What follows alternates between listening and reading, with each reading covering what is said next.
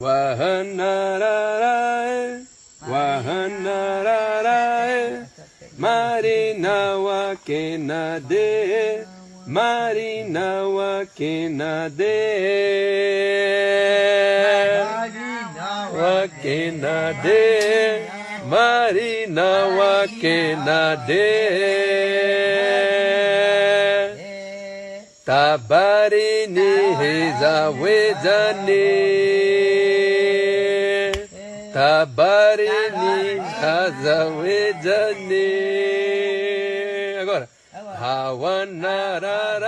Sejam muito bem-vindos a mais essa live do CEBI. Uh, aqui uma roda de conversa, então, em que a gente recebe hoje o nosso irmão Hildo Bongás para nos falar sobre Bíblia e meio ambiente, não é? A partir de uma perspectiva do Primeiro Testamento. O Hildo, acho que dispensa apresentações, mas o Hildo é teólogo, biblista e acompanha o CEBI há muito tempo. Então, assim, acolhemos toda a comunidade para essa hora de conversa. Eu escolhi a segunda narrativa da criação. Então, vocês que estão com a Bíblia na, em mãos aí, podem ir até o capítulo 2 do livro de Gênesis. E a segunda narrativa da criação é um conjunto, uma narrativa que forma um conjunto com o capítulo 3. Então, a segunda narrativa da criação deve, tem que ser lida junto com a quebra da aliança. Eu leio esses dois capítulos dentro da teologia da aliança. Deus que cria no capítulo 2, ele faz a aliança com, com seu povo, representados ali pelo casal, e, e, e estabelece uma lei. E a lei é o símbolo máximo da aliança no Sinai.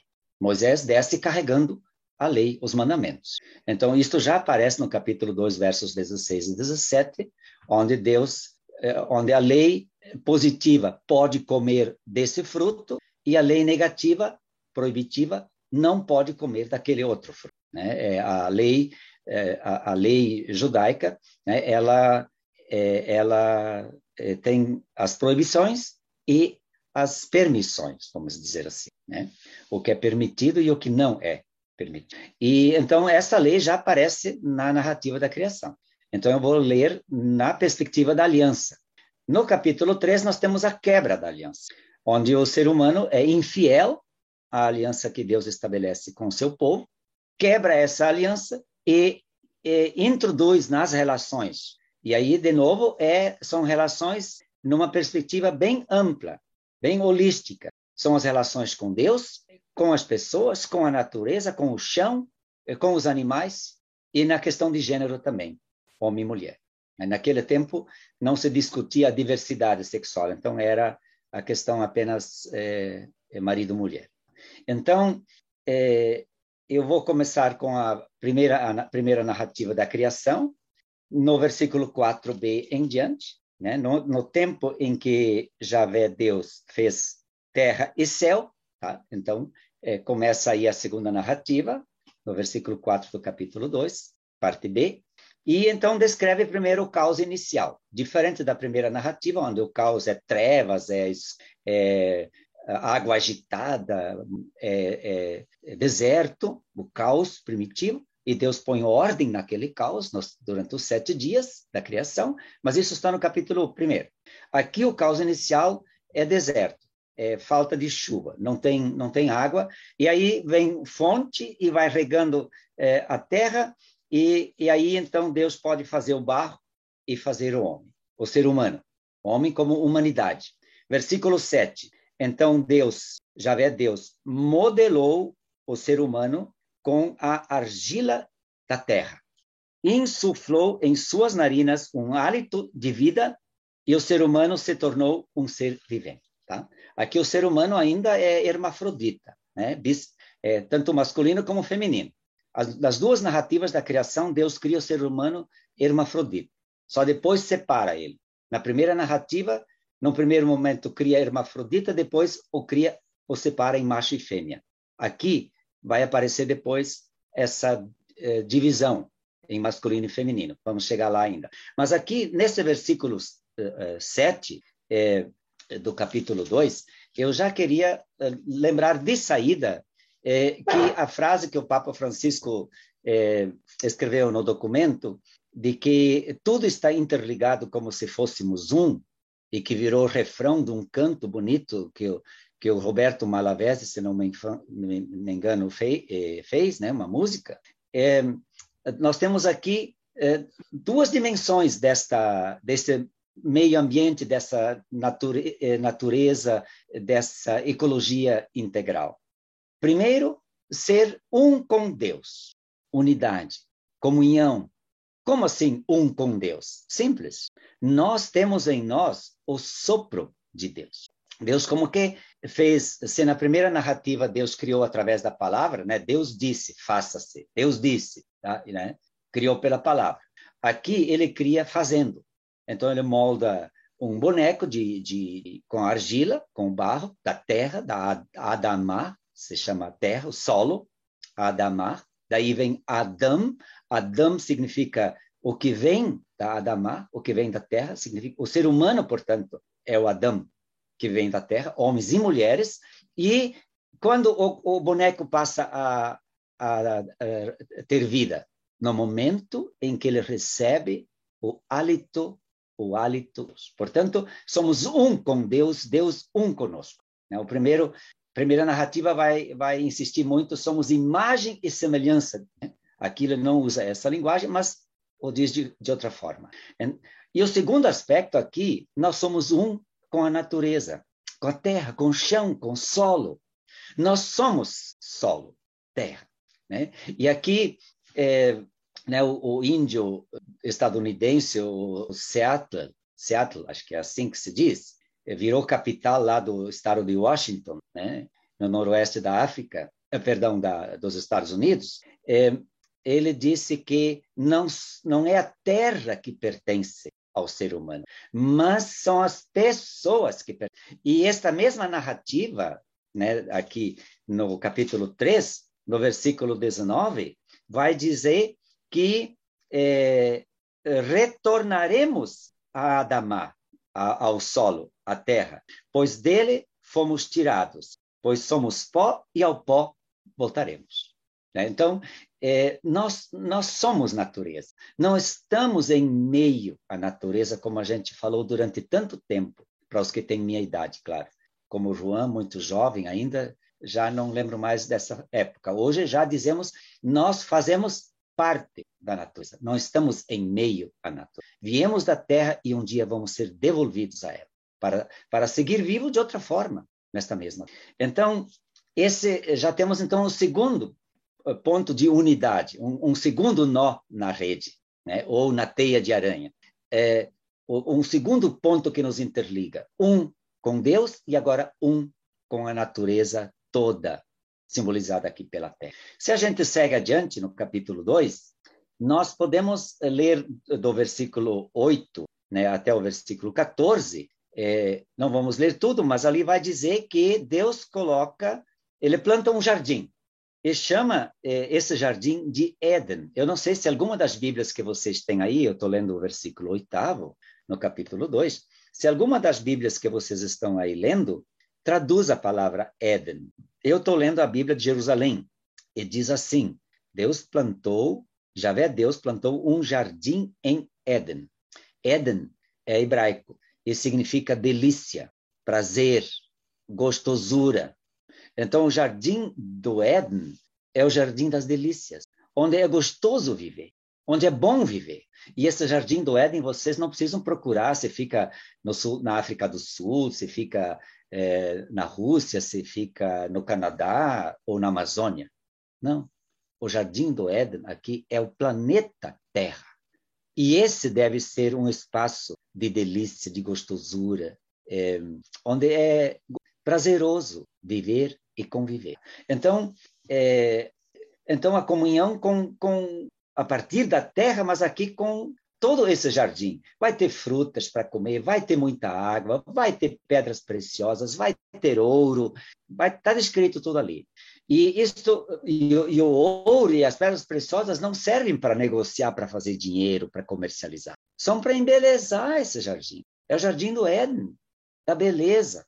Então, é nesse jardim que Deus nos coloca, né, como parte dele, não como algo uh, à parte, e nos dá uma missão, no versículo 15. Qual é a missão que Deus dá a, ao Adão, ao ser humano, mulheres e homens, agora ainda hermafrodita, não separou ainda em masculino e feminino. Versículo 15. Javé Deus tomou o ser humano e o colocou no jardim de Éden para o cultivar e guardar. Essa é a missão que Deus dá ao homem em relação ao meio ambiente. Dois verbos. Quais são os dois verbos? Cultivar e cuidar, guardar. Então, cultivar como? Plantar, colher, para ter alimento, comida, para que ninguém passe fome. Então, veja a comunhão com as pessoas também através da justiça socioambiental. Ser um com as pessoas partilhar com todas as que, que precisam e não têm o que comer, se eu tenho. E se eu não tenho, é, receber, acolher a ajuda, a, as contribuições das demais pessoas. Partilha. Adiante. Nos versículos 16 e 17, então, vem a lei, a lei de Deus, da proibição e da permissão. Dessa árvore pode comer, daquela não. E a árvore que proibida é justamente a, a, o, o que é tão comum no ser humano, que é a autossuficiência, o orgulho. Eu não preciso de ninguém, eu posso tudo, não preciso de Deus. E comer deste fruto significa ser infiel à aliança, desobedecer, quebrar a aliança. É querer ser igual a Deus, como vamos. Já vou antecipar, então. Quando a serpente oferece o fruto dessa árvore para o ser humano, a mulher ela é, recebe primeiro a oferta e a serpente diz que se você comer dessa fruta, vocês vão ser, os olhinhos de vocês vão se abrir, no início do capítulo 3 diz isso, e vocês vão ser como Deus. Ou seja, não precisa mais de Deus.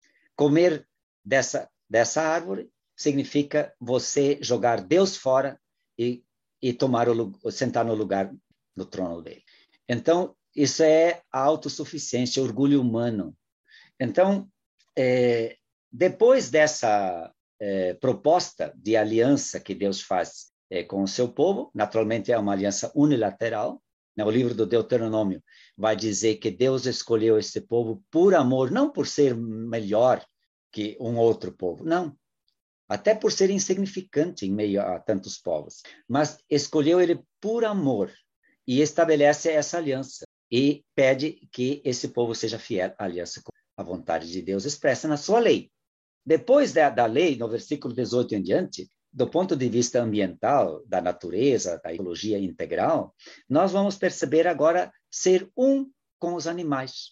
Porque do versículo 18 em diante, né, até o versículo 20, nós temos é, Deus criando, vejam, no versículo 18, Deus criando é, é, os animais, versículo 19, né? 19. Deus modelou do solo todas as feras selvagens, aves, etc, etc. Ou seja, da mesma Adama, do mesma, da mesma terra da onde ele tirou a argila para nos criar, ele faz da mesma matéria também os animais. Nós somos um com os animais. Fomos criados tanto os animais como nós, seres humanos, da mesma matéria-prima.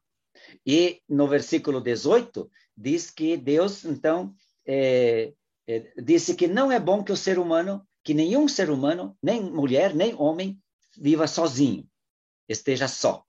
E vou buscar uma auxiliar que lhe corresponda.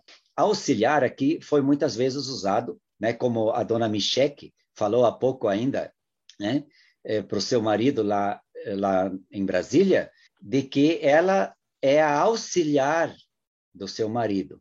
Né? Eu gostei que a Janja respondeu, não, eu não sou auxiliar do, do, do meu companheiro, sou companheiro de luta do lado dele.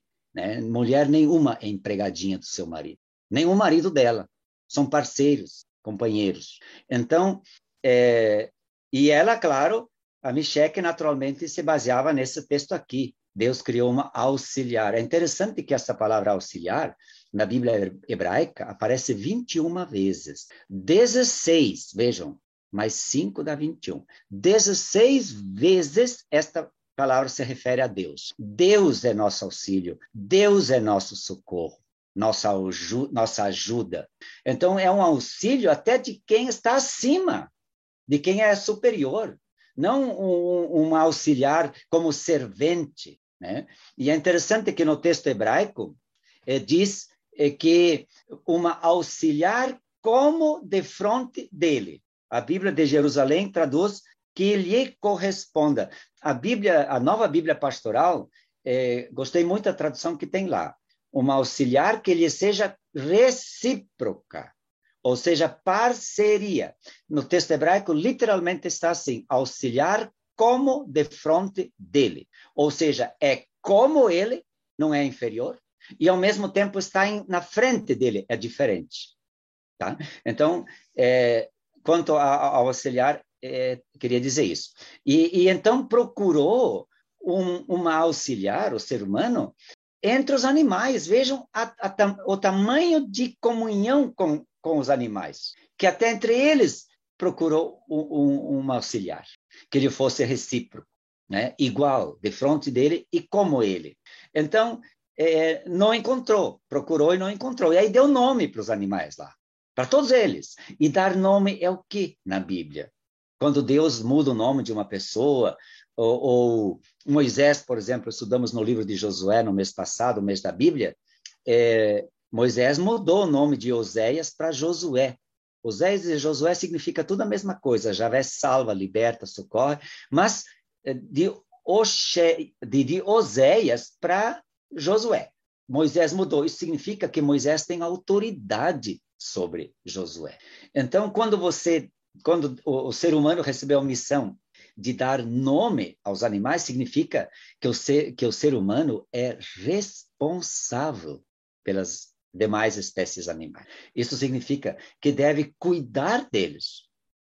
Não destruir as espécies, mas deve cuidar dos animais. Então, é, são animais que, como se fossem da família, recebem nome. Quem é que dá nome para um vira-lata na rua? Você dá nome para o animal que você tem em casa, o passarinho, o gatinho, o cachorrinho, e você é responsável pela saúde dele, dar remédio cada ano, a vacina, etc. Então, veja, ser um com os animais, não só porque somos da mesma matéria-prima, mas porque também nós temos a, a missão dada por Deus de do cuidado, não só da, do jardim do Éden, mas também dos bichinhos que tem nesse, nesse jardim. E no versículo 21 em diante, agora, então, é, o Adão vai deixar de ser hermafrodita. Dois em um, né? Homem e mulher numa pessoa só. Agora vai separar.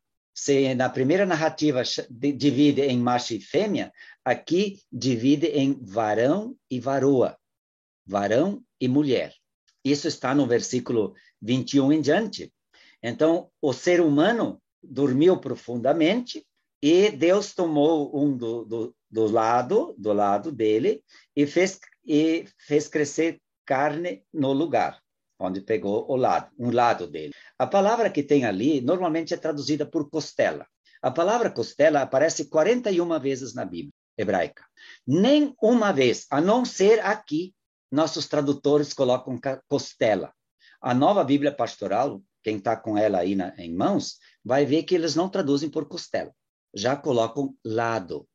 Olha, se 39 vezes essa palavra é traduzida por lado, a maioria das vezes é sala ao lado, sala contígua, né?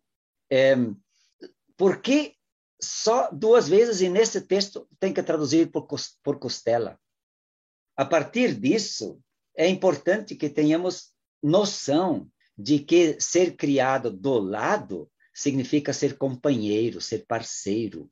Por isso, é, agora separados o varão, ish, em hebraico, vai dizer no versículo 23, essa sim é osso dos meus ossos, carne da minha carne, e ela será chamada Isha, o feminino de Ish, ou seja, mulher, porque foi tirada do homem. Então, é, é importante a gente resgatar a imagem do estar do lado do homem, varão e varoa lado a lado, companheiros, parceiros. Por isso, é, auxiliar como de frente dele, como ele e ao mesmo tempo diferente dele. E então vai concluir no, eh, essa narrativa da criação com o versículo 24, dizendo que que o homem, o, o, o, o Ish, né, o varão, deixa seu pai e sua mãe, se une à sua Isha, a mulher, e eles se, tor se tornam uma só carne. Então vejam que se nós vemos aqui a questão da ecologia integral é buscarmos ser um com Deus, ser um com o jardim do Éden inteiro, com a terra, ser um com as demais pessoas, ser um com os animais, aqui ser um também numa relação afetiva. É, vejam aqui a relação mais íntima que há é a comunhão de corpos entre duas pessoas.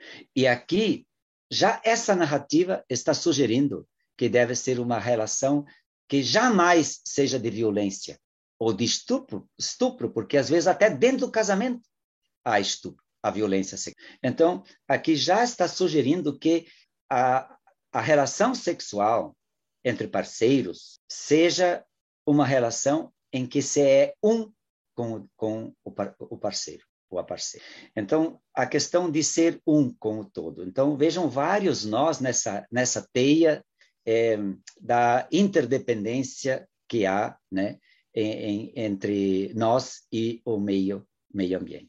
Então, é, já está quase na hora de eu parar de falar, né? Só vou lembrar, então, que no capítulo 3, é, nós temos os primeiros sete versículos, então, o, o ser humano, representados aí por, por é, Adão e Eva, é, quebrando essa aliança, abandonando esse projeto de Deus. E aí, a partir do versículo oitavo do capítulo 3, introduzem a, a relações de injustiça socioambiental, relações injustas de gênero, de trabalho.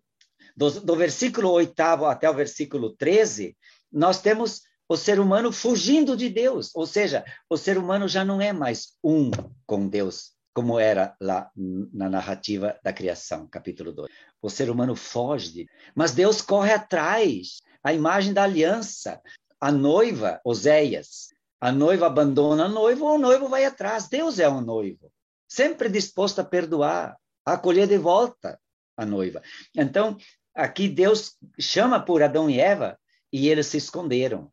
Aí o Adão não assume a responsabilidade, culpa a mulher. A mulher também não assume a responsabilidade, culpa a serpente. Parece até hoje. Não, não fui eu. Quem é que assume a, a, a responsabilidade pelos seus atos? Ou quanta gente não assume a responsabilidade por isso. Então, é, essa, essa narrativa, ela é espelho dos, no, de nós hoje, né, do ser humano. Pois é, no versículo 14 e também no 15, nós temos agora a violência contra os animais representados pela serpente. Essa serpente só muito tempo depois ela é identificada com o diabo o livro da sabedoria, no capítulo 2, lá no último versículo do capítulo 2 do livro da sabedoria, versículo 24. Lá vai identificar essa serpente com o diabo. E nós sabemos que o livro da sabedoria foi escrito quando Jesus estava nascendo, quase, lá pelo ano 50, em torno do ano 50 anos de Cristo. Então é bem tardio. Aliás, nem existe na Bíblia hebraica, porque foi escrito em grego já, né? o livro da sabedoria. Então, é, Aqui, então, a serpente é, é violentada, é agredida e quebra-se né, é, essa intimidade é, com os animais representados pela serpente. Depois, no versículo 16, quebra-se o ser um entre marido e mulher, porque vai aumentar, diz aí, o, número de do, a dor de parto, vai aumentar. Não aumenta porque antes não tivesse dor de parto isso sempre existiu. Por que aumentou?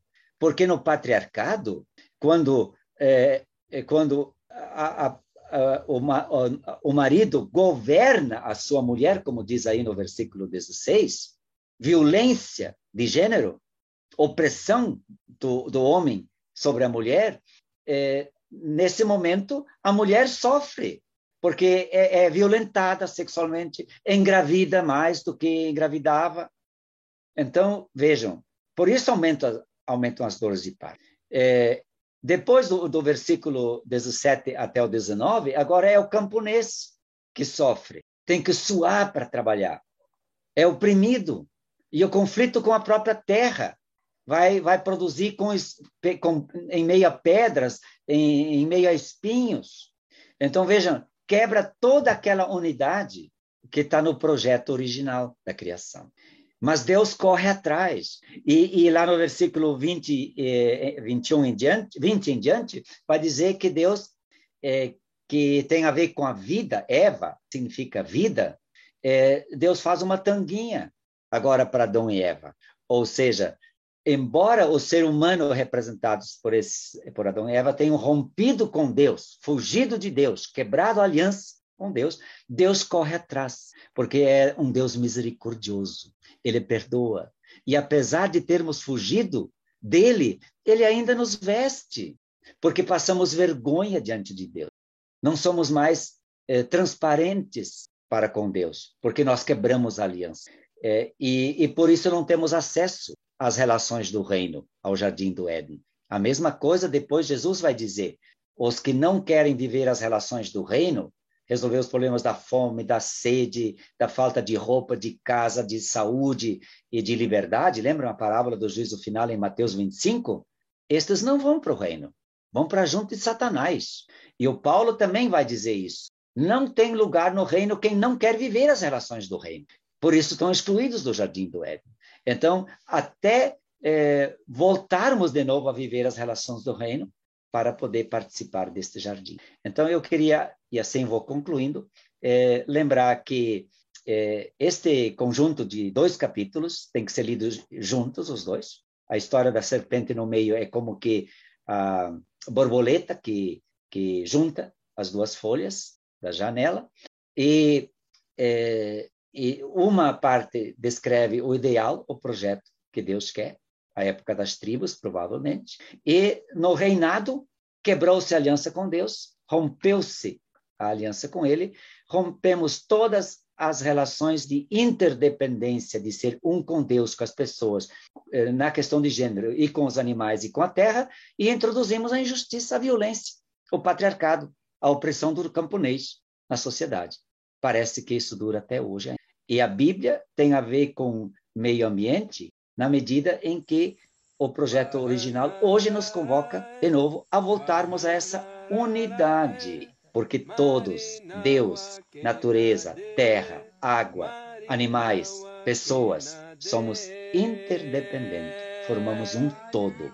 E esta narrativa nos chama, nos convoca a, no jardim do Éden, cultivarmos esse jardim para que não falte comida em nenhuma mesa e cuidar desse jardim. Esse é o convite que Deus nos faz.